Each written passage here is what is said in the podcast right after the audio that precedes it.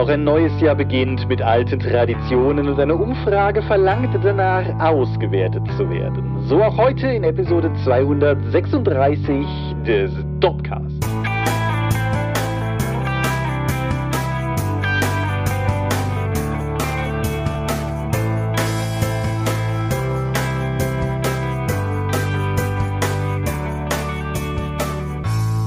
Hi, frohes neues Jahr und herzlich willkommen zur Episode 236 des Dorpcast. Aber wir haben jetzt heute versammelt, über Dinge zu reden, die mit Rollenspiel zu tun haben. Und wenn ich wir sage, dann meine ich zum einen dich. Michael Skopje-Mingers, guten Abend. Und sondern mich, Thomas Michalski. Hoi. Und worüber reden wir heute? Über uns, beziehungsweise über die Fragen, die ihr uns gestellt habt. Genau, es ist Auswertungszeit, wie jedes Jahr seit vielen Jahren zu Beginn des neuen Jahres. Und wenn ihr euch jetzt denkt, ach shit, die Dorp-Umfrage, die wollte ich ja auch mal ausfüllen. Digga, du hast anderthalb Monate Zeit. Ich denke, das muss reichen. Es haben auf jeden Fall wieder reichhaltig Leute teilgenommen, aber das sind alles Dinge, über die wir dann später reden werden. Bevor wir darüber reden, könnten wir über Feedback reden, machen wir aber nicht. Ja, ist zu lange her. Genau. Ist nämlich auch quasi anderthalb Monate her oder irgendwie sowas, wenn das Jahr online geht. Und das ist ja das Jahr Schnee vom Vorjahr. Apropos Schnee. Ist richtig Winter in Deutschland. Irritierend eigentlich, ne? Ja, während wir das aufnehmen, dann da liegen wieder auch hier im Taunus wieder ein paar Zentimeter Schnee. Aber das kann ja gefasste Taunus-Hessen nicht schocken. Nee, den Eifel als solcher, der beschwert sich ja nur darüber,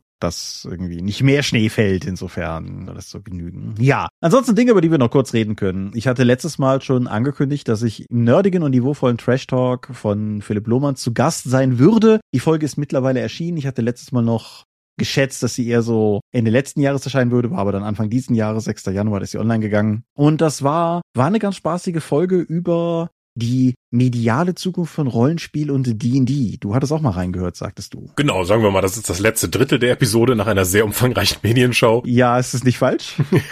ja, aber trotzdem denke ich, dass gerade dadurch, dass drei Rollenspielmacher noch dabei waren, um ihre Perspektive zu geben, nochmal ein ganz wichtige, wichtiger Einblick darin gegeben oder dass man einen wichtigen Einblick mitnehmen kann, was D&D und was das mit den Indie-Rollenspielen so macht, aus der Machersicht auch mal beleuchtet wird und nicht nur, wenn Fans sagen, so stelle ich mir das vor, wie das funktionieren könnte. Genau, die drei Macher, die da waren, einer davon bin ich und die anderen beiden waren Sascha Schnitzer, der Inhaber von Obscurati Publishing und Christian Vogt, die eine Hälfte der Vögte, die hier ja durchaus immer mal wieder auch Erwähnung finden. Mhm. Und ja, genau, war, war, war spaßig ist online, verlinke ich entsprechend nochmal unter dieser Folge, dann könnt ihr da reinhören. Und auch erwähnenswert ist, es gibt einen 1 Freunde Spielleiterschirm. Ole. Da hat niemand nachgefragt und trotzdem habe ich einen gemacht.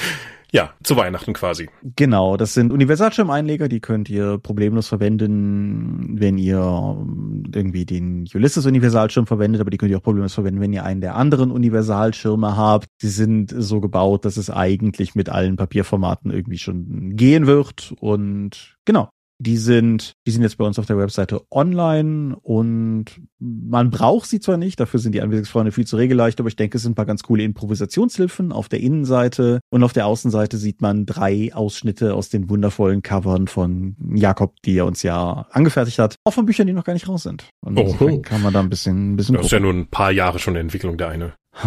Ja, ist korrekt. Aber reden wir nicht darüber, reden wir nicht darüber. Reden wir doch stattdessen über Medien, also über die anderer Leute. Meinst du? Es sei, du hast noch irgendwas. Nö, uns ist im Vorfeld ja nichts eingefallen. Ja, also. Ich habe dank meiner Begeisterung für Power Armor und Gefechtsrüstungen und so ein Kram, habe ich mir überlegt, Moment, da gibt's doch irgendwas auch bestimmt im Anime-Bereich. Die haben doch so einen kleinen Fetisch für Kampfroboter und sowas. Und dann bin ich natürlich über Guyver gestoßen. Eigentlich wollte ich die amerikanische Realfilmversion mit Mark Hamill schauen, den ich aber nicht auftreiben konnte. Und der wird weder irgendwo gestreamt, noch gibt's eine DVD momentan. Ganz im Gegensatz zu der Nachfolger Guyver 2, den man sogar auf YouTube schauen kann. so erfolgreich war der. Aber Gaiva. Ich habe eine Inkarnation des Animes, der auf einem Manga basiert, mir angeschaut. Anime ist ja immer ein schwieriges Thema mit uns.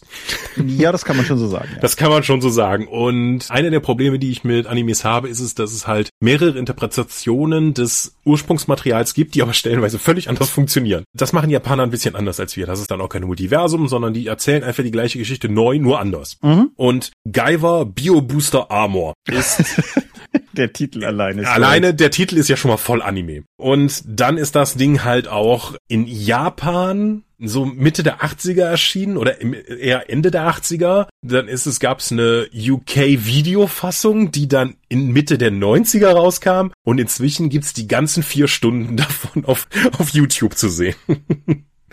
auch schon weiter. Da habe ich das auch geschaut. Guyver Bio Booster Armor ist kein Film, aber auch keine Serie. Ich weiß nicht genau. Es wirkt auf mich so, als wäre es einzelne Episoden, die ein bisschen zusammengeschnitten wurden, um dann eben dieses vierstündige Ding zu ergeben. Es ist wohl die Umsetzung von mehreren der Manga-Bände. Aber wie die sich jetzt genau abtrennen, kann ich ja auch nicht genau sagen. Und ja, worum geht's? Ein Schüler auf einer japanischen Highschool, wie das natürlich noch so ist, kommt durch Zufall in den Besitz einer Alien-Biowaffe, sich mit seinem Körper verbindet, wo der ja zum Gaiver wird. Einem wirklich extrem geil designten Kampfanzug, der ihm auch dann halt übermenschliche Fähigkeiten, Laserkanonen in der Brust, Superkampffähigkeiten und ausklappbare Armklingen gibt. Mhm. Die braucht er auch, weil der Konzern, den diese Alien-Technologie eigentlich gefunden hat, möchte dahinterher und dieser Konzern setzt Wesen ein, die sich in größere Monster verwandeln können in völliger Missachtung des Masseerhaltungsgesetzes können dann aus normalen Menschen dann einfach riesige, muskulöse Bestien werden, die verschiedene Generationen von gezüchteten Supermonstern sind, aber der Gaiver kann mit denen relativ leicht den Boden aufwischen weswegen sie auch immer wieder diese Viecher weiterentwickeln müssen. Äh, dann gibt's noch so ein kleines Mädchen, das der Love Interest irgendwie dann ist, die aber nichts anderes in der Serie zu tun hat, außer entführt zu werden und das gleich mehrmals. Und ich sage schon wieder Serie, aber es ist ja eigentlich eine durchgängige Handlung. Dazu gibt's noch einen Freund von ihm, dessen Bruder, der auch mehrfach entführt wird. Und ich würde jetzt sagen, es ist eine durchgängige Handlung. Allerdings gibt es mehrere Handlungsstränge, die sich einfach ständig wiederholen. Sei es nun davon, dass irgendwelche Bekannte von ihnen entführt und in diese Monsterwesen umgewandelt werden, wodurch sie in moralische Konflikte geraten, weil weil wenn man sich einmal verwandelt hat, kann man sich nicht wieder zurückverwandeln. Äh, bringen sie jetzt hier irgendwie den Verwandten, den Bekannten um, weil es jetzt ein Monster ist und da passiert jetzt eh nichts mehr damit. Ja, dann gibt's schon mal Rückschläge. Der Geiver scheint mit dem Schüler zusammen vernichtet worden zu sein, aber dann kriegt er natürlich noch eine neue Ebene an Power-Ups. Es gibt in der ersten Episode treffen sie schon den zweiten Geiver, als sich einer der Schurken dann auch einen Geiver-Anzug nimmt. Der ist aber beschädigt worden, weswegen Geiver 1 den Kampf gewinnt und dann gibt es noch Geiver 3, der überraschend auftaucht und immer mal wieder mysteriöse Analysen geben kann, wie man mit dem Geigeranzug richtig umgehen kann, aber keiner weiß, was das ist. Bis dann rauskommt, dass es ein anderer Mitschüler ist, weil Wem gibt man besser körperabtrennende, monsterbekämpfende Kampfanzüge als moralisch instabilen Teenagern? Tja, wir wissen es nicht. So funktioniert Anime. Insgesamt sind der ganze Handlungsverlauf, die Charaktere, der Hauptcharakter, der überhaupt keine nennenswerten Eigenschaften oder Charakteristika hat, außer dass er diesen Kampfanzug hat, den er immer wieder rufen kann, außer wenn er Depressionen hat, ist für mich, wenn ich, wenn ich eine Satire auf Anime aus, aus dieser Zeit machen würde, wäre das etwa so wie Guyver. Weil Schulkinder mit Superwaffen, Monster, die spontan auftauchen, große Verschwörungen, Schurken, die irgendwo rumsitzen im Dunkeln und mein Plan wird aufgehen. Mehr oder weniger sagen, mysteriöse Pläne, Leute, die Dinge wissen, die sie nicht wissen könnten, Mädchen, die oftmals entführt werden und unangenehmerweise in der finalen Episode dann auch noch dann sexualisiert werden, indem man ihnen die Klamotten runterreißt, was man in der UK-Fassung nicht sieht, aber ich nehme mal an, dass die japanische Fassung da ein bisschen expliziter ist. Guyver ist wirklich in vielen Bereichen nicht gut gealtert. Nicht nur was die Animation angeht, das ist halt aus, aus Mitte der 80er, Ende der 80er. Mm, die, die ganze Struktur, die Dramaturgie ist super holprig und ungewohnt. Die Charaktere sind, wie gesagt, kaum definiert. Es agiert sich weitestgehend über die Kampfszenen bis die Fähigkeiten der, der Monster, wie auch des Geivers. Macht das irgendwie Spaß zu sehen? Ich glaube, wenn man das einfach jetzt neu rausbringen würde, und ich glaube, Netflix ist gerade an einer Live-Action-Interpretation der damaligen Story dran,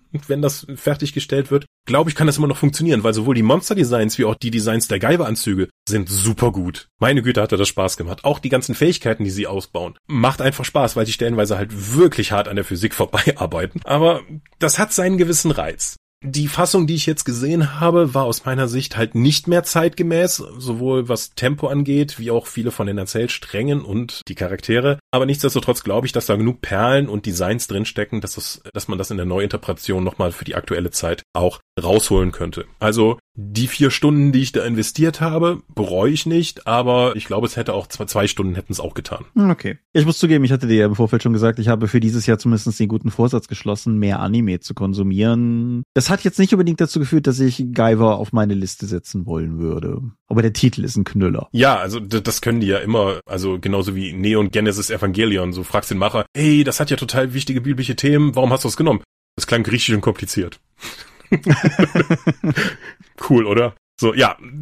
Also großen Respekt an die Japaner dafür, dass sie das einfach so durchziehen. Ich habe da eine Riesenfreude dran, aber Gaiva muss es heute nicht mehr unbedingt sein. Na gut. Ja, ich habe ein Buch gelesen. Ich habe eine ganze Reihe Bücher gelesen, aber ich habe ein Buch gelesen, über das ich heute sprechen möchte. Anatomy, eine Liebesgeschichte, ist der deutsche ha, Titel von Anatomy, a Love Story. Mhm. Das Ganze hab ich dir, hatte ich dir das Cover mal unter die Nase gehalten? Ach so, ist das das von oben gezeigte mit dem Kleid? Ja, exakt. Ja, ja, ja, ja, da haben wir drüber gesprochen. Und es ist, zeigt eine junge Frau, die kniet, zeigt sie von oben und ihr Kleid ist um sie rum ausgebreitet wie ein anatomisches Herz, auch wenn Tim, der Arzt unseres Freundeskreises, mir direkt gesagt hat, dass das falsch ist. Aber wie ein anatomisches Herz. Ich setze mal ein Bild unter diese, diese Folge oder einen Link zu dem Cover, irgendwas davon, weil die Geschichte, meine Geschichte mit diesem Buch beginnt mit diesem Cover und dem Folgeroman. Ich habe die in der Thalia in Euskirchen gesehen, fand fand die super schön, habe unsere befreundete Buchhändlerin Kati, die in Folge 133 auch bei uns zum Gast war, angeschrieben, habe gesagt, hey, hast du eigentlich die Cover schon gesehen? Wahrscheinlich schon, aber mein Gott, sind die schön. Und irgendwie bei der nächsten Runde Hexen legte man plötzlich den ersten Band vor mich und sagte, da, lies. So habe ich Anatomy, eine Liebesgeschichte gelesen. Und bin alles in allem positiv überrascht worden, muss ich sagen. Mhm. Also ich sage direkt vorweg, alles, was ich jetzt sage, erfolgt mit dem dicken Disclaimer, dass ich nicht die Zielgruppe bin. Ich bin ein fast 41-jähriger weißer Mann. Ich bin weit von dem entfernt, woran sich das Buch, glaube ich, richtet. Dennoch hatte ich Spaß beim Lesen und nicht auf eine fremdschämige oder, oder irgendwie verlachende Art. Auf der einen Seite, ja, es ist ein Young Adult Roman. Worum geht es eigentlich? Es geht um die junge Lady Hazel Sinnett, die im London des von 1800 irgendwann Chirurgin werden möchte, was sie aber natürlich nicht kann, weil A ist äh, Sexismus die Mode der Saison und deshalb dürfen Frauen nicht Arzt werden und B ist sie halt auch noch von adeliger Abstimmung, das heißt, arbeiten ist eigentlich eh auch gar kein Thema für sie. Sie will aber. Das ist auch gleichzeitig die Zeit, in der Leichen Leichenraub in England sehr en vogue war, weil die Ärzte ja fast nicht an Körper kamen, um an ihnen zu lehren oder zu lernen und deshalb Grabräuber oder Resurrection Men oder wie die, wie die deutsche Übersetzung hier gemacht hat, Auferstehungsmänner, halt auf Friedhöfe gegangen sind und Leute ausgebuddelt haben, heimlich, um sie dann Ärzten zu vermachen. Das ist so das Setting, in dem das Ganze spielt. Und Hazel möchte halt trotzdem Chirurgin werden und was darauf hin folgt, ist zum einen sehr viel so klassische Tropes im Sinne von, kann sie verkleidet als Mann an den Vorlesungen teilnehmen und was ist, wenn das auffliegt und, und so weiter und so fort. Ich finde, es gewinnt aber alleine schon, wie gesagt, durch dieses sehr makabere Setting, was drumherum gewalzt ist. Was mich aber doppelt positiv überrascht hat, gerade ob des Untertitels eine Liebesgeschichte ist, ja, es gibt die obligatorische Dreieckssituation mit dem Kerl, dem sie eh schon immer versprochen war, der natürlich den ganzen sozialen Normen folgt. Und Jack Currer, seines Zeichens einer dieser Leichendiebe und verwegener, gut aussehender Mann mit wunderschönen Augen, die viel zu oft beschrieben werden. Und was ich positiv fand, war, dass es eigentlich gar keine Dreiecksbeziehung ist, weil Hazel findet ihren angedachten Verlobten eh von Anfang an doof. Das heißt, du hast gar nicht die, für wen wird sie sich entscheiden, weil der eine ist ein Depp und der andere ist cool. Und das ist einfach, das fand ich, fand ich angenehm. Generell verliert es sich sehr wenig in den obligatorischen Tropes des Genres, sag ich mal, und die, die Plotentwicklung ist schön. Und was mich völlig fasziniert ist, dass dieses Buch eine übernatürliche Komponente hat, die nirgendwo auf dem Klappentext erwähnt wird. Es gibt einen zweiten Band, der heißt Immortality. Das gibt ein bisschen eine Idee, wohin es gehen könnte. Aber das erste Buch gibt sich zumindest auf Deutsch wirklich Mühe, dich nicht wissen zu lassen, dass die Geschichte, die du jetzt lesen wirst, eine übernatürliche Komponente hat. Und das, das fasziniert mich. Ist halt schon, ne? Also deutsche Verlage gehen ja immer noch davon aus, dass diese Fantastik-Schmuddelecke existiert und dass man das besser verheimlichen sollte. Wobei ich das im Young Adult Bereich wirklich, wirklich weird finde, weil, mhm. also die, die leben doch in einem sehr dominant von übernatürlichen Geschichten geprägten Bereich, wie auch immer. Auf jeden Fall, das Buch ist in Deutschland bei Löwe raus. Löwe war ein Verlag, die machen halt Kinder- und Jugendbücher. Die habe ich wenig auf dem Schirm, aber gehören interessanterweise, soweit ich das gesehen habe, nicht mal, nicht mal zu Random House. Es gibt also doch noch deutsche Verlage, für die das gilt. Es ist ein super schön aufgemachtes Buch. Die deutsche Auflage verwendet halt auch dasselbe Cover wie das englische und ist auch sehr hübsch matt eingebunden mit so einer leichten, leichten Prägung, aber ohne den, den völligen Schnickschnack, der, der mittlerweile sehr on vogue ist mit bedruckten Buchschnitt und so weiter und so fort. Auf jeden Fall, es ist eine gute Übersetzung von, von wem sind die eigentlich? eine gute Übersetzung von Cornelia Röser und es, wie gesagt, hat sich einfach gut weggelesen. Das Buch hat irgendwas über 300 Seiten und war trotzdem eine sehr flotte Lektüre. Wie gesagt, ich bin nicht Zielgruppe. Ich bin nicht unbedingt derjenige, der sich jetzt irgendwie tiefgreifend mit dieser 16-Jährigen, die gerne Chirurgin werden möchte, identifiziert. Aber Hazel Sinnett ist eine coole Hauptfigur. Jack ist ein okayer Counterpart, das Setting ist spannend, die Geschichte ist interessant kann man sicherlich für die eine oder andere Rollenspielrunde auch Sachen rausräubern und insofern kann man schon machen. Also ich werde auch den zweiten Band tatsächlich noch lesen, habe ich mir überlegt. Der scheint das coolere Setting zu haben, aber vielleicht reden wir da einfach mal separat im Dropcast irgendwann drüber. Okay. Punkt. genau, ja. Anatomy, eine Liebesgeschichte. Ja. Und damit damit sind wir beim Hauptthema, beim Hauptgang sozusagen, bei der großen Dorp und Dorpcast Jahresumfrage 2023. Ja. 152 Menschen haben teilgenommen und uns ihre Meinung gesagt. Zumindest gehen wir davon aus, dass es Menschen waren. Ich gehe davon aus, dass es Menschen waren. Ja, ich glaube, dass diese, dass diese Zahl 152 ein bisschen weniger waren als beim letzten Mal. Ich kann es aber aus zwei Gründen gerade nicht ganz sicher sagen, weil zum einen Survey Monkey Potsäue sind, die alle Umfrageteilnahmen über 100 gelöscht haben, weil wir nicht Mhm. mehr jeden Monat bezahlen. Und die Dorp ist down. Während wir das hier aufnehmen, deshalb konnte ich nicht nachgucken. Die Entropie ist unaufhaltsam. So ist das wohl. Auf jeden Fall 152 Leute ist trotzdem immer noch eine Menge. Also wenn du davon ausgehst, dass auch nicht jeder, der hier zuhört, das ausfüllt, schon, schon sehr ordentlich. Und das bringt mich zu der Frage, die ich dir immer an dieser Stelle stelle. Nämlich, was denkst du denn? Wie sind wir davon gekommen? Wie gefällt dir der Dorpcast ganz generell? Die erste Frage. Überwiegend sehr positiv, weil die Leute sich die Zeit dafür nehmen. Schon. Von den 152 Leuten haben uns 93 die Höchstwertung von 5 und nochmal 45 die zweithöchste Wertung von 4 von 5 gegeben. Das ist schon ein deutlich, deutlich starkes Votum. Wir haben elf Leute, die uns eine 3 von 5 gegeben haben und wir haben drei Leute, die uns eine 2 von 5 gegeben haben. Niemand hat uns nur einen von 5 gegeben. Macht für diejenigen, die nicht mitrechnen wollten, einen ziemlich glatten Schnitt von 4,5 in der Durchschnittswertung. Und das ist tatsächlich schlechter als letztes Jahr. Ja, das, das wäre meine Frage jetzt gewesen. Beziehungsweise das war eine Frage, die ich gestellt habe, bis ich gemerkt habe, dass ich mich gemutet habe. Genau. Ja. Das heißt, wir werden schlechter. Zumindest in der Wahrnehmung der Leute. Ja, nicht gravierend. Also letztes Jahr hatte ich irgendwie geunkt, da waren wir, glaube ich, von 4,68 auf 4,62 oder so runter. Irgendwie ist es in dem Sinne. Aber genau, wir sind, wir sind um 0,1 in der Durchschnittswertung schlechter geworden. Das erfüllt mich jetzt noch nicht unbedingt mit Sorge, aber soll trotzdem zur Kenntnis genommen sein. Dann kommt die, welche konkreten Themen wünschst du dir für kommende Folgen? Frage, die ich wie immer an der Stelle weitestgehend skippen werde, weil das werden dann halt die Folgen Themen zum Teil sein, die dieses Jahr prägen werden. Also diejenigen, die schon länger zu hören, kennen das Spiel ja. Immerhin 103 von 152 haben Themenvorschläge dagelassen. Insofern cool. Ich habe das übrigens auch letztes Jahr an der Stelle gesagt, ich sag's einfach nochmal, wenn wir diese Umfrage machen und ich frage zum Beispiel, habt ihr Themenwünsche? Und ihr habt keine Themenwünsche, dann lasst das Feld einfach aus. Es ist lieb, wenn da Leute Nein reinschreiben, aber es macht die Auswertung sehr viel umständlicher. Kommen wir zu etwas, wo ich mit dem Ergebnis in dieser Form nicht so gerechnet habe. Gäste im Dorpcast. Gäste im Dorpcast haben auch 152 Leute beantwortet. Und die Auswahlmöglichkeiten waren, finde ich generell doof. Finde ich so ein, zweimal im Jahr eine Bereicherung. Könnten ruhig öfter dabei sein und habe ich keine Meinung zu. Was denkst du, wie ist das ausgegangen? Die wollen weniger Gäste. Ja, das hätte ich mich auch gedacht. Aber nicht so. 51,3 Prozent der Befragten finden ein bis zwei Gäste im Jahr schon durchaus eine Bereicherung und 42,1 Prozent sagen, Gäste könnten ruhig häufiger dabei sein. Was zusammen mit dem generellen Abfall der Zufriedenheit ja wirkt, als müssten wir einfach mal unser Game uppen. Das scheint so. Vielleicht sind wir beide einfach verbraucht. Ich weiß. Offensichtlich. nicht. 3,3 Prozent finden es generell doof und 3,3 Prozent haben keine Meinung zum Thema Gäste. Dann gab's halt die, die, wie immer die Möglichkeit zu sagen, was für Gäste man sich so wünschen würde. Ein Shoutout an die Person, die geschrieben hat, Ralf Sandfuchs, in Klammern, nein, ich bin nicht Ralf Sandfuchs. Ja, das wäre jetzt meine Rückfrage gewesen. Ja, ansonsten ist das ein Bild, wie wir es mehr oder weniger aus den Vorjahren schon kennen. Es werden Leute durchaus in der Tendenz genannt, die wir auch, also es, Leute, die wir schon hatten, werden in der Tendenz auch nochmal genannt. Mairi ist so jemand, der, die, die immer mal wieder häufiger nochmal auftaucht bei den Wünschen hier. Ralf Sandfuchs tauchte durchaus auch mehrfach auf. System Matters taucht mehrfach auf, also offensichtlich wollen Leute, dass wir mit den anderen Podcastern podcasten. Diverse Leute haben so Sachen geschrieben wie kompetente Gäste. Ja, okay, cool. Laden wir halt keine kompetenten Gäste ein. Na gut. Einer hat oder eine hat gefragt, gab es dieses Jahr überhaupt Gäste? Und die korrekte Antwort ist nee, nee, wir hatten letztes Jahr gar keine Gäste. Eine Person wünscht sich, dass wir Werner Herzog einladen. Das erscheint mir ambitioniert. Ich denke auch. Können wir nicht Matthias nutzen? Der ist doch sowas ähnliches.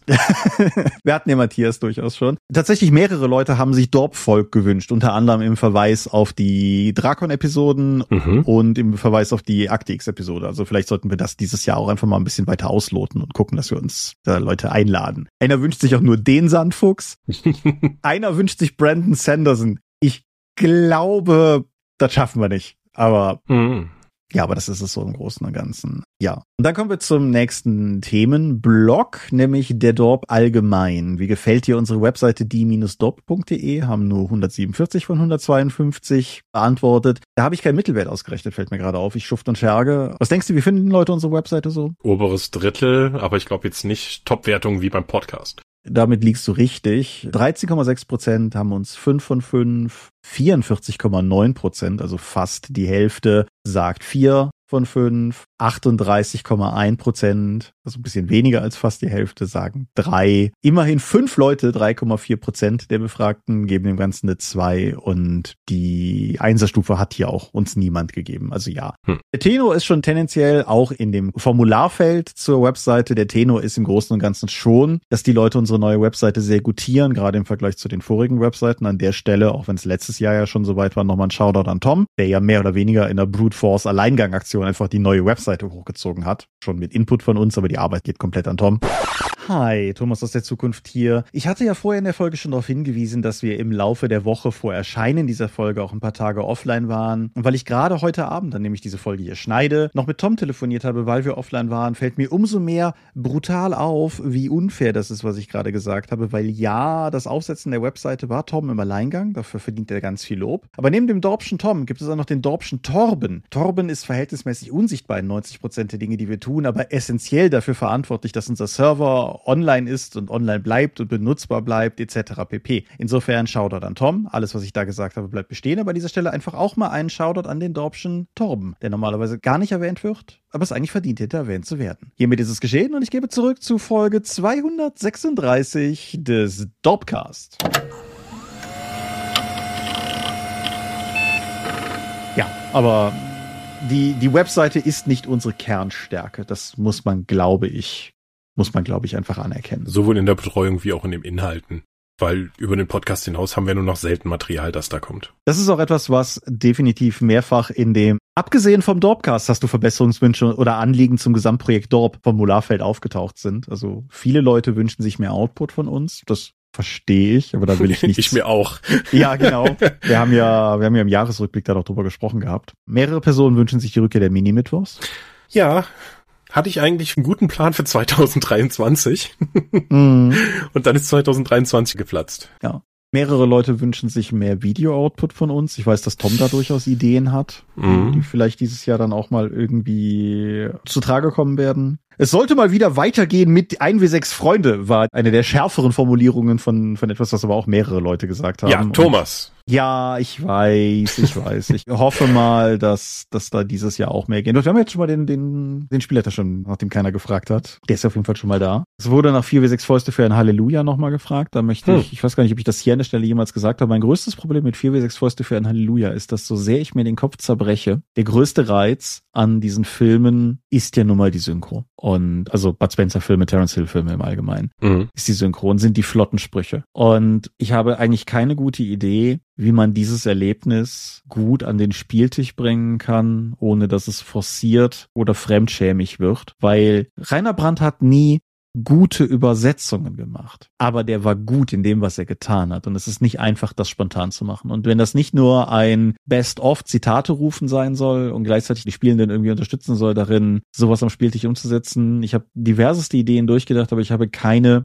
die mich bis jetzt selber überzeugt. Zudem ist ja das Kampfsystem von 1v6 Freunde, sagen wir mal, überschaubar. Und die Kämpfe in dem 1w6 Fäuste-System müssten ja dann einen zentraleren Punkt einnehmen und damit auch interessanter gestaltet werden, anstatt mit einem Wurf abgehandelt zu werden. Und Ja. da sehe ich auch nicht die Kompetenzen des 1w6 Freunde-Systems. Nee, und es gibt halt viele Möglichkeiten, sowas zu machen, wie im Endeffekt das, was schon Exalted gemacht hat. Exalted sagt, wenn du Stunts schön beschreibst, kriegst du Bonuswürfel. als zu sagen, wenn die Spieler einen coolen Spruch reißen, der halt reiner brandmäßig ist, dann kriegen sie Bonus in irgendeiner Form. Ist im ersten Moment eine super coole Idee, ist aber erstens ein Problem, weil wer beurteilt das? Vielleicht findest du dich selber total witzig und dein Spielleiter nicht und dann hast du direkt Beef und möglicherweise führt es halt auch wiederum dazu, dass Leute nur irgendwelche schrecklichen Sprüche kloppen in der Hoffnung, unbedingt diese Punkte rauszuholen und das ist ja eigentlich nicht das, was gefördert werden soll. Also wie gesagt, ich habe das Projekt nicht aufgegeben, aber ich bin da momentan selber entwicklungstechnisch ein bisschen in der Sackgasse. Darum habt ihr auch seit zwei Jahren oder so nichts mehr davon gehört.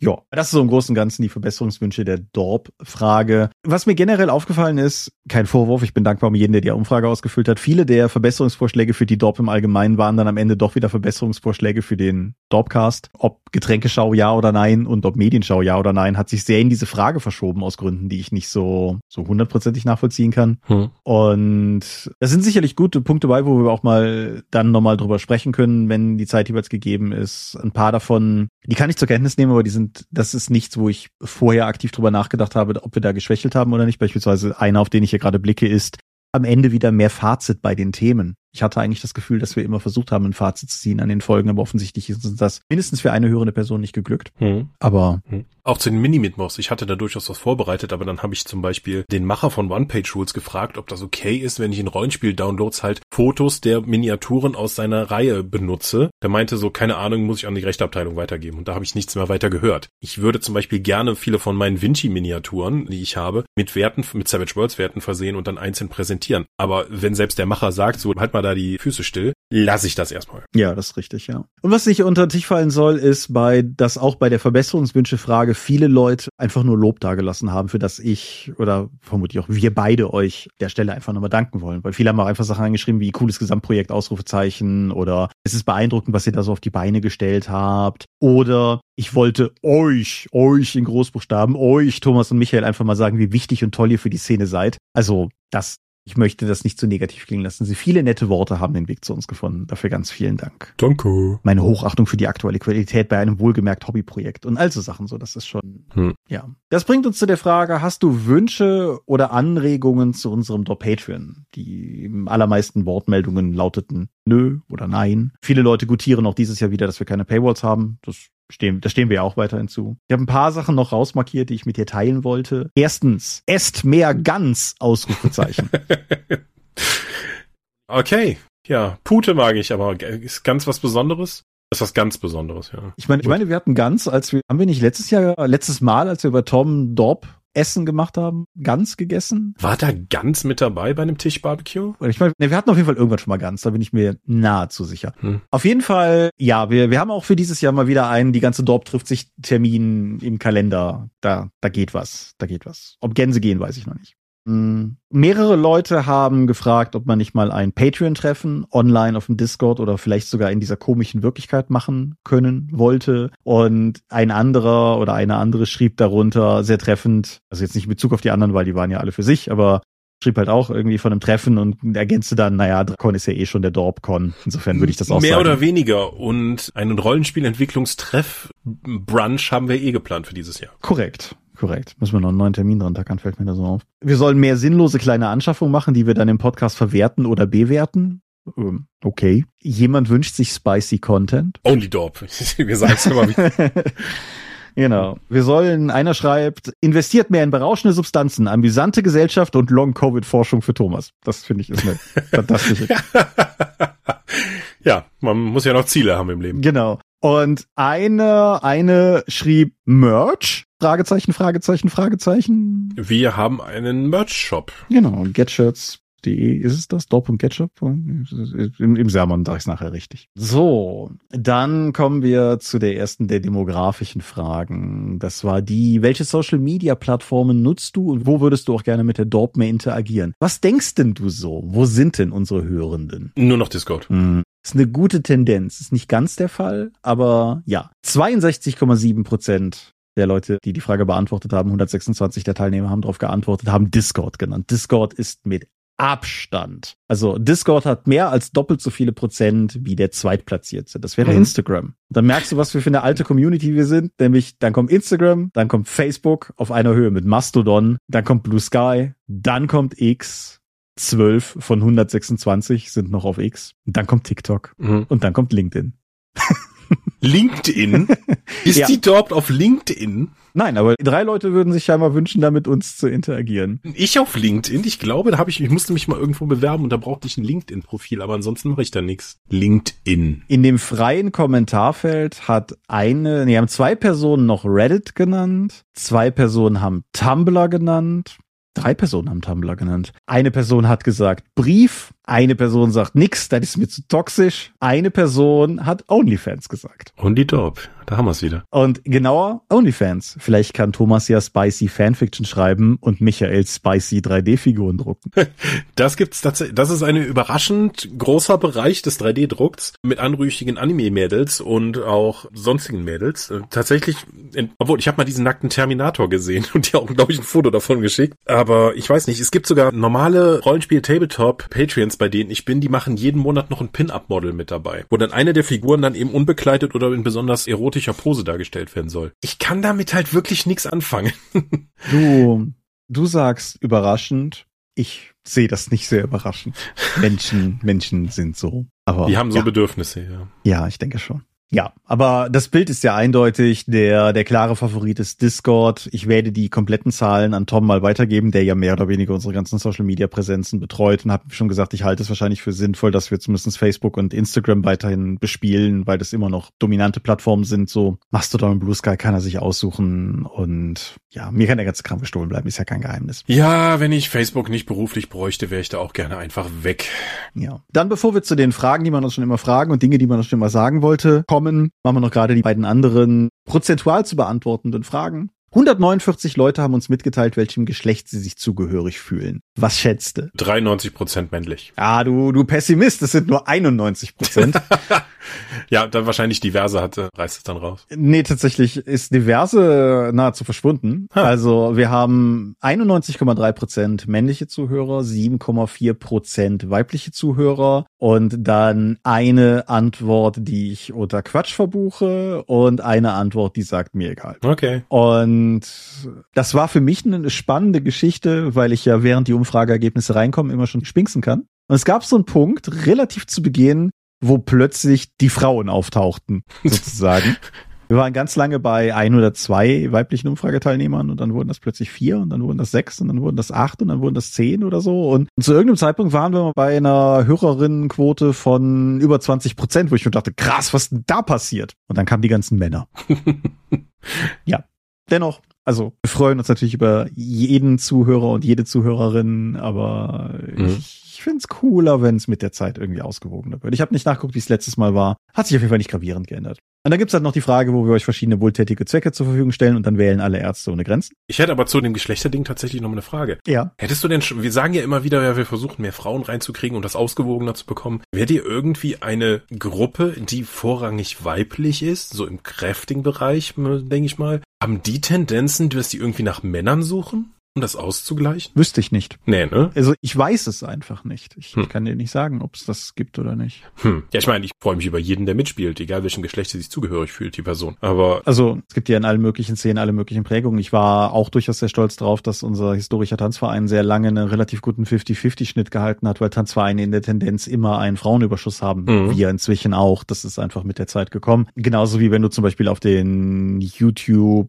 oder allgemein Internet Belletristik-Bereich guckst, also BookTalk und BookTube und so. mhm. Das sind halt vorwiegend weiblich geprägte Bereiche in meiner Wahrnehmung. Und da fallen mir Leute immer dann halt auf, die, die ich, sagen wir mal, männlich gelesen einordnen würde. Insofern, Hm. ja, spannend. gut. So, wohltätiger Zweck. Es ist insgesamt ein bisschen breiter gestreut, was aber nichts daran ändert, dass Ärzte ohne Grenzen mit 39,9 Prozent immer noch ganz klar 39? 39, ja. Okay. Also es ist nicht mehr so, so extrem eindeutig, wie es mal war. Mhm. Aber 39,9 ist fast doppelt so viele wie der zweitplatzierte, die deutsche Knochenmarkspenderdatei mit 20,3 Prozent. Also Ärzte ohne Grenzen ist immer noch, wenn du auf das, auf das Kuchendiagramm guckst, ist das immer noch sehr eindeutig, wer da gewonnen hat. Aber ja, seitdem wir DKMS mit drin haben, ist das ein starker zweiter Platz. Und die anderen sind alle so zwischen 10 und 15 Prozent, sag ich mal. Mhm. Und dann gibt's halt ganz viele, ganz viele so. Dadurch, dass ich diesmal einfach ein, ein Freifeld drin gelassen habe, gibt's dann halt zum Beispiel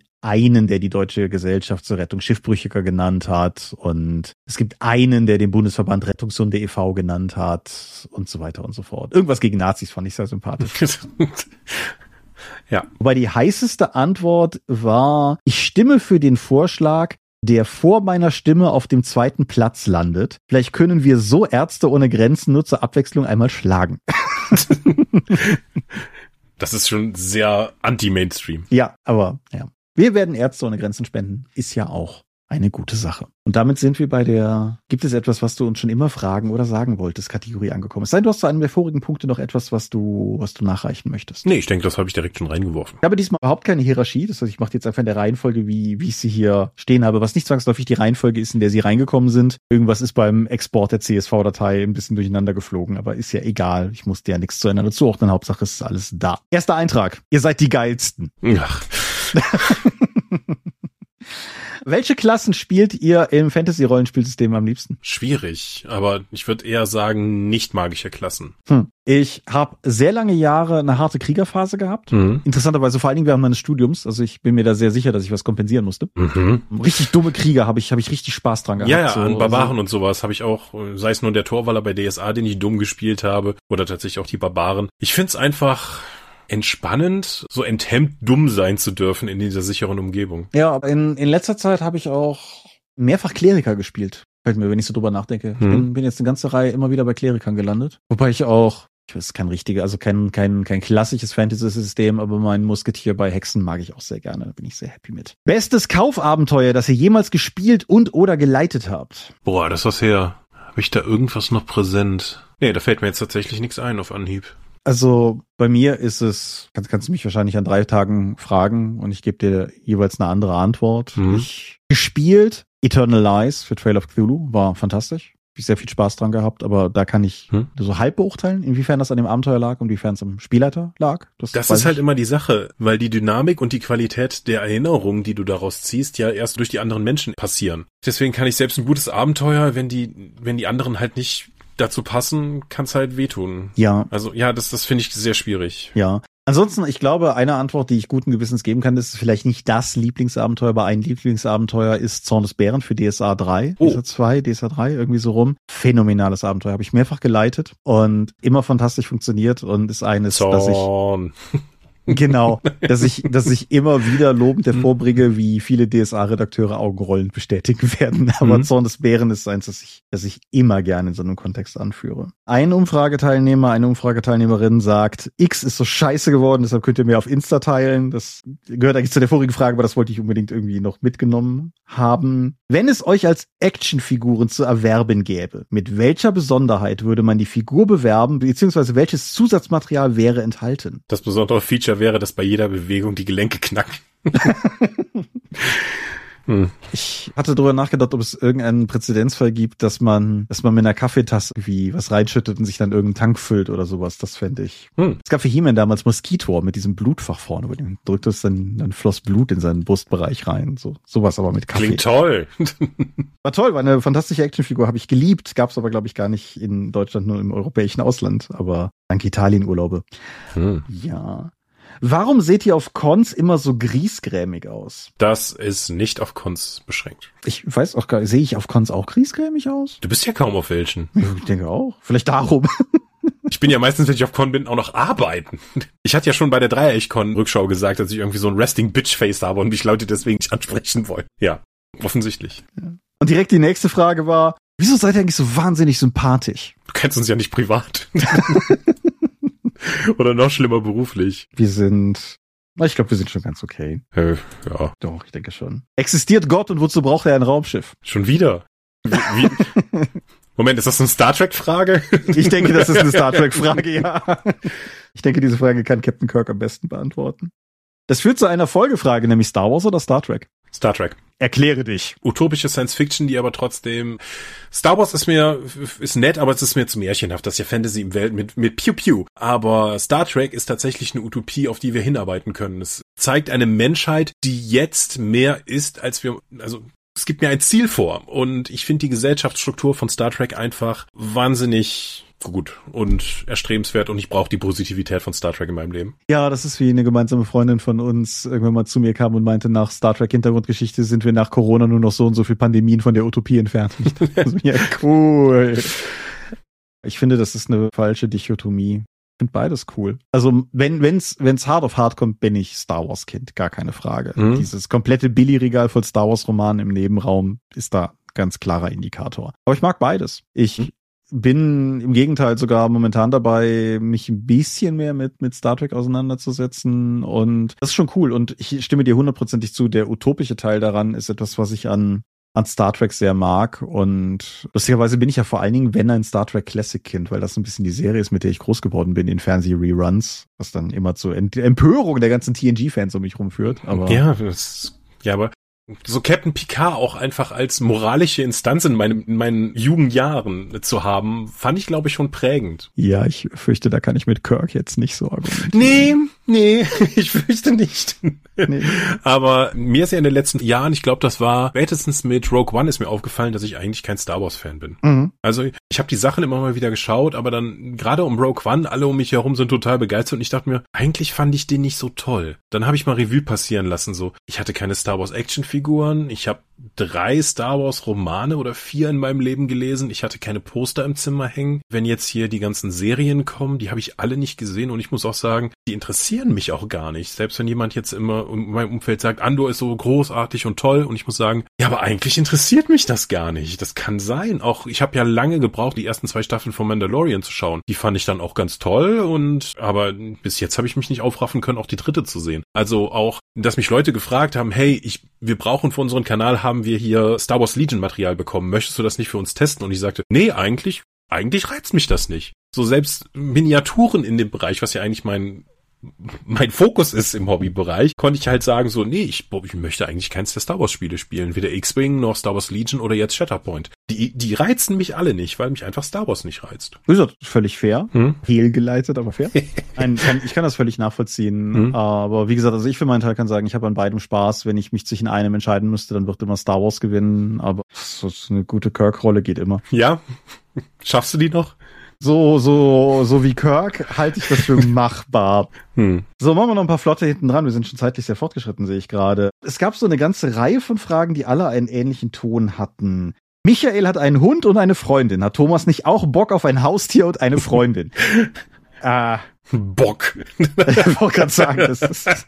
Ich habe überlegt, ich hole mir jetzt auch eine Freundin. Nee, ich wie, wie in vielen vorherigen Jahren schon gesagt, ich bin eigentlich ganz zufrieden damit, so wie es ist. Das ist schon völlig in Ordnung. Haustier finde ich cool, aber Haustier ist bei mir immer ein bisschen davon abhängig. Ich würde das nicht machen wollen, solange ich hier alleine lebe, weil dafür bin ich dann doch mal immer irgendwie für ein paar Tage irgendwo und das ist halt, ist halt für die Tiere immer ein bisschen doof. Also insbesondere, da ich ja, wenn mehr zu Katze als Hund tendieren würde, natürlich. Und ja, wie auch immer, das ist, das ist so der Punkt. Aber dann, dann kamen noch diverse Fragen mehr. Also beispielsweise, macht Michaels Beziehung ihn zu einem größeren Menschenfreund oder zum Autobahnraser? Weder noch. Wird die Beziehung Michael zu einem milderen Menschen machen? Ich denke. Oder ihn auf der Autobahn sterben lassen? Ich versuche das mit der Autobahn ja durch, durch geplante Umzug oder so etwas ja dann zu vermeiden. Ich habe das noch immer überschlagen. Wenn ich tatsächlich dann dahin ziehen sollte, habe ich sechs Stunden pro Woche, die ich nicht pendeln, dann einfach mehr Leben. Ja. Das ist irre, alleine diese eine Zahl. Ich hoffe, das klappt irgendwie. Aber ja, weniger Autobahn und weniger fahren wäre total toll, weil ich es wirklich hasse, durch die Gegend zu fahren. Ich kann das auf den Tod nicht ausstehen. Das stresst mich wahnsinnig. Ja, und dann hatte ich noch eine, finde ich die gerade auf die Schnelle? Lass mich mal gerade gucken, ob ich die schnell finde, sonst muss ich ein bisschen schnell rausschneiden, weil die gehört nämlich auch noch in diesen Themenkomplex. Dann haben wir, glaube ich, alle Beziehungsfragen für dieses Mal durch. Hm. Ach ja, du hast ja versucht, dem Ganzen proaktiv zu begegnen, aber. Hat nur bedingt geholfen, meinst du? Ja. Gratulation an Michael, dass er eine Freundin hat. Und du, Thomas, du schaffst das dieses Jahr auch. Denn du bist einer der sympathischsten Podcaster der Rollspiel-Community. Ja, das, das klingt jetzt wieder so ein bisschen so, als wenn du alleine lebst, dass du irgendwas noch nicht erreicht hättest, anstatt dass das eine Entscheidung für dein Leben sein kann. Ja, das ist Leute, hm? Leute, ich weiß, dass das von einem guten Fleck herkommt, aber projiziert nicht Lebenskonzepte auf andere Leute. So ganz mhm. grundsätzlich. So, zwei wichtige habe ich noch und den Rest verschieben wir dann wie immer auf eine Fragt uns alles Folge in ein paar Folgen. Zum einen, gibt es einen phonetischen Unterschied zwischen Kirche und Kirche? Nein. ich finde völlig eindeutig, das eine ist ein Gotteshaus und das andere ist eine Frucht. Ja, und die klingen exakt gleich. Deswegen phonetisch, nein. Das lassen wir die Hörer entscheiden. Und dann, dann eine letzte, die von der ich gar nicht weiß, ob wir sie schon mal beantwortet haben, aber ich dachte, das ist ein guter Auswerfer für heute. Warum Scorpio und warum überhaupt? Ich glaube, das geht auf die Simpsons-Episode zurück und weil in den Videospielen Anfang der 90er musste man oftmals einfach einen Nickname eingeben. Die erste Änderung daran ist, glaube ich, MacWarrior 2, wo dann Sterncommander Scorpio, du hast das. ja, deswegen hat sich das irgendwann verselbstständigt. Du hast es aber auch tatsächlich bemerkenswert lange jetzt schon aufrechterhalten. Also ich habe das Gefühl, viel, also Ende der Ende der 90er, Anfang der 2000er hatte ich ein bisschen das Gefühl, ich war der einzige Mensch im Internet ohne Nickname. Hm. Matthias, Gimi Schaffrath etc. werden mir zustimmen. Aber du bist einer der derer, die das, die das tatsächlich weitergeführt haben. Das finde ich. Ja, das hat sich ein bisschen geändert mit dem Xbox Gamertag mit Dorpscorp, weil das ist ja Mhm. nochmal einzigartiger als das Scorpio insgesamt. Deswegen habe ich jetzt in den seit schon, schon seit vielen Jahren eher Dorpscorp, dass ich das überall angebe. Aber es, es hilft ja auch nicht, dass zum Beispiel die meisten Leute in meinem engeren Freundeskreis halt mich als Scorpio kennengelernt haben und meinen richtigen Namen gar nicht kannten und bis heute halt immer der Scorp sagen. Das ist natürlich richtig. Ja, Inklusive das- deswegen- Angehörigen von dir. ja, also puh. Deswegen, ne, bleibt das. Ja, das ist, ist klar. Ja, also ich benutze, ich benutze ja teilweise Seelenworte als Dings, wie mein Blog halt heißt, aber das benutze ich vor allen Dingen deshalb, weil Thomas Michalski in bestimmten internationalen Gebieten ein ziemlicher Peter Müller unter den Namen zu sein scheint und deshalb der Name häufig auch einfach schon weg ist. Nun denn. Gut, aber ich denke, das soll es für heute gewesen sein. Wir haben noch eine ganze Menge hörenden Fragen übrig. Die machen wir dann, wie gesagt, in einer separaten Folge, sagen wir mal so in zwei, drei Folgen, wie wir es die letzten Jahre auch gemacht haben. Ich hatte das Gefühl, das kam eigentlich alles in allem immer ganz gut an. Hast du noch irgendwas, was du generell zum Thema Jahresanfang oder Jahresumfrage loswerden möchtest. Ich finde, das ist immer ein guter Einstieg, mit den Hörerfragen einzusteigen. Nicht nur, weil es für uns halt weniger Arbeit ist, weil wir nicht ein Thema vorbereiten müssen, sondern auch, weil es halt im Austau- Austausch mit unseren Zuhörenden steht. Ja, Genau. ich finde das immer ein guter Start. Ich finde es sehr positiv, dass immer noch sich so viele Leute an der Umfrage beteiligen. Gerade auch, weil wir durch den Discord ja prinzipiell eine Möglichkeit haben, inzwischen viel direkter mit uns in Kontakt zu treten, anders als es das war, als wir mit den Umfragen angefangen haben, wo ja das traurige Kommentarfeld auf der Dorp der einzig sinnvolle Weg war, uns zu kontaktieren. Dass trotzdem Leute sich immer noch die Mühe machen, die Umfrage auszufüllen, ist mega, gerade weil es uns halt auch immens hilft. Viele Leute haben auch die Sorge geäußert tatsächlich, dass uns die Themen irgendwann ausgehen könnten und einer der besten Wege zu verhindern, dass uns die Themen ausgehen, ist uns in der Umfrage Themen vorzuschlagen und dass das Leute immer noch sehr zahlreich machen, freut mich einfach sehr. Mhm. Gut. Und dann sage ich an dieser Stelle, ich habe keinen neuen geschrieben, ich schuft. Wir sind die Dorp, wir sind wieder am Start und ihr findet uns unter www.die-dorp.de. Dort bringen wir neben dem Dorpcast auch Rollenspiel-Downloads zu eigenen und fremden Systemen. Manchmal veröffentlichen wir sie als Buch. Dorp TV berichtet vor allem von Cons und Messen unter youtube.com slash die Dorp. Wir haben kleidsames Merchandise, den Dorp-Shop gibt es unter getshirts.com slash Dorp. Wir sind auf rspblogs.de und Facebook und auf, naja, X und anderen Plattformen. Tom muss das mal auswerten, wo wir dann nachher wirklich sein werden. Eine private sonstige Webseite gibt es unter thomas-michalski.de und wir haben einen eigenen Discord-Server unter discord.die-dop.de. Wir veranstalten die Drakon, die kleine sympathische Pen Paper Convention in der Eifel, auch dieses Jahr wieder und zwar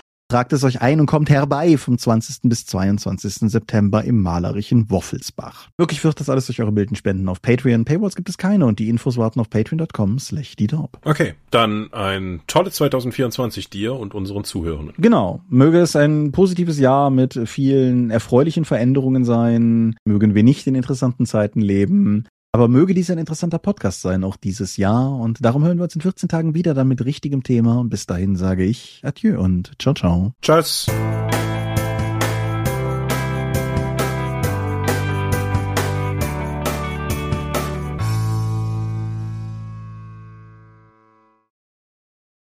Was man ja auch noch dazu sagen muss, ist, dass wir ja dann auch zu der Umfragefolge immer so circa anderthalb Monate oder einen Monat lang keine Folge mehr aufgenommen haben. Wir sind dann ja auch rostig. Insofern ist auch das Oder erholt. oder beides. Rostig und erholt. Haben auch direkt einen Folgennamen. Tschüss. ich drücke auf Stopp.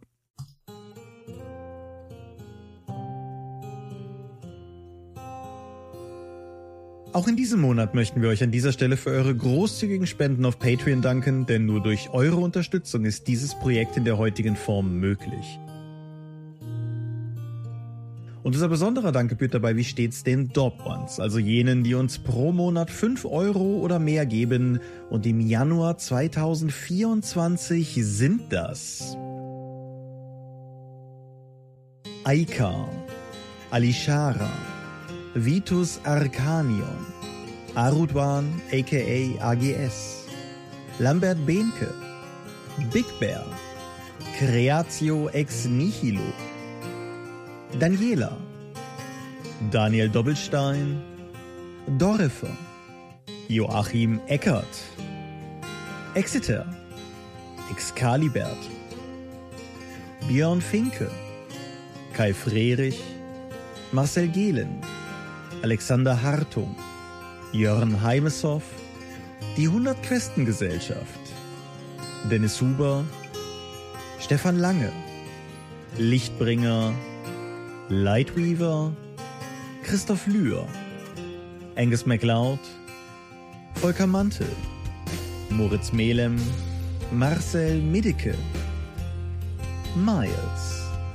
Nibi, Ralf Sandfuchs, Sawyer the Cleaner, Ulrich A. Schmidt, Oliver Schönen, Jens Schönheim, Christian Schrader, Alexander Schendi, Patrick Siebert, Sphärenmeisterspiele, Stefan T., Florian Steury, Sven, Technosmurf, Teichdragon, Jeremias W., Talian Vertimol, Xeledon und Marco Zimmermann.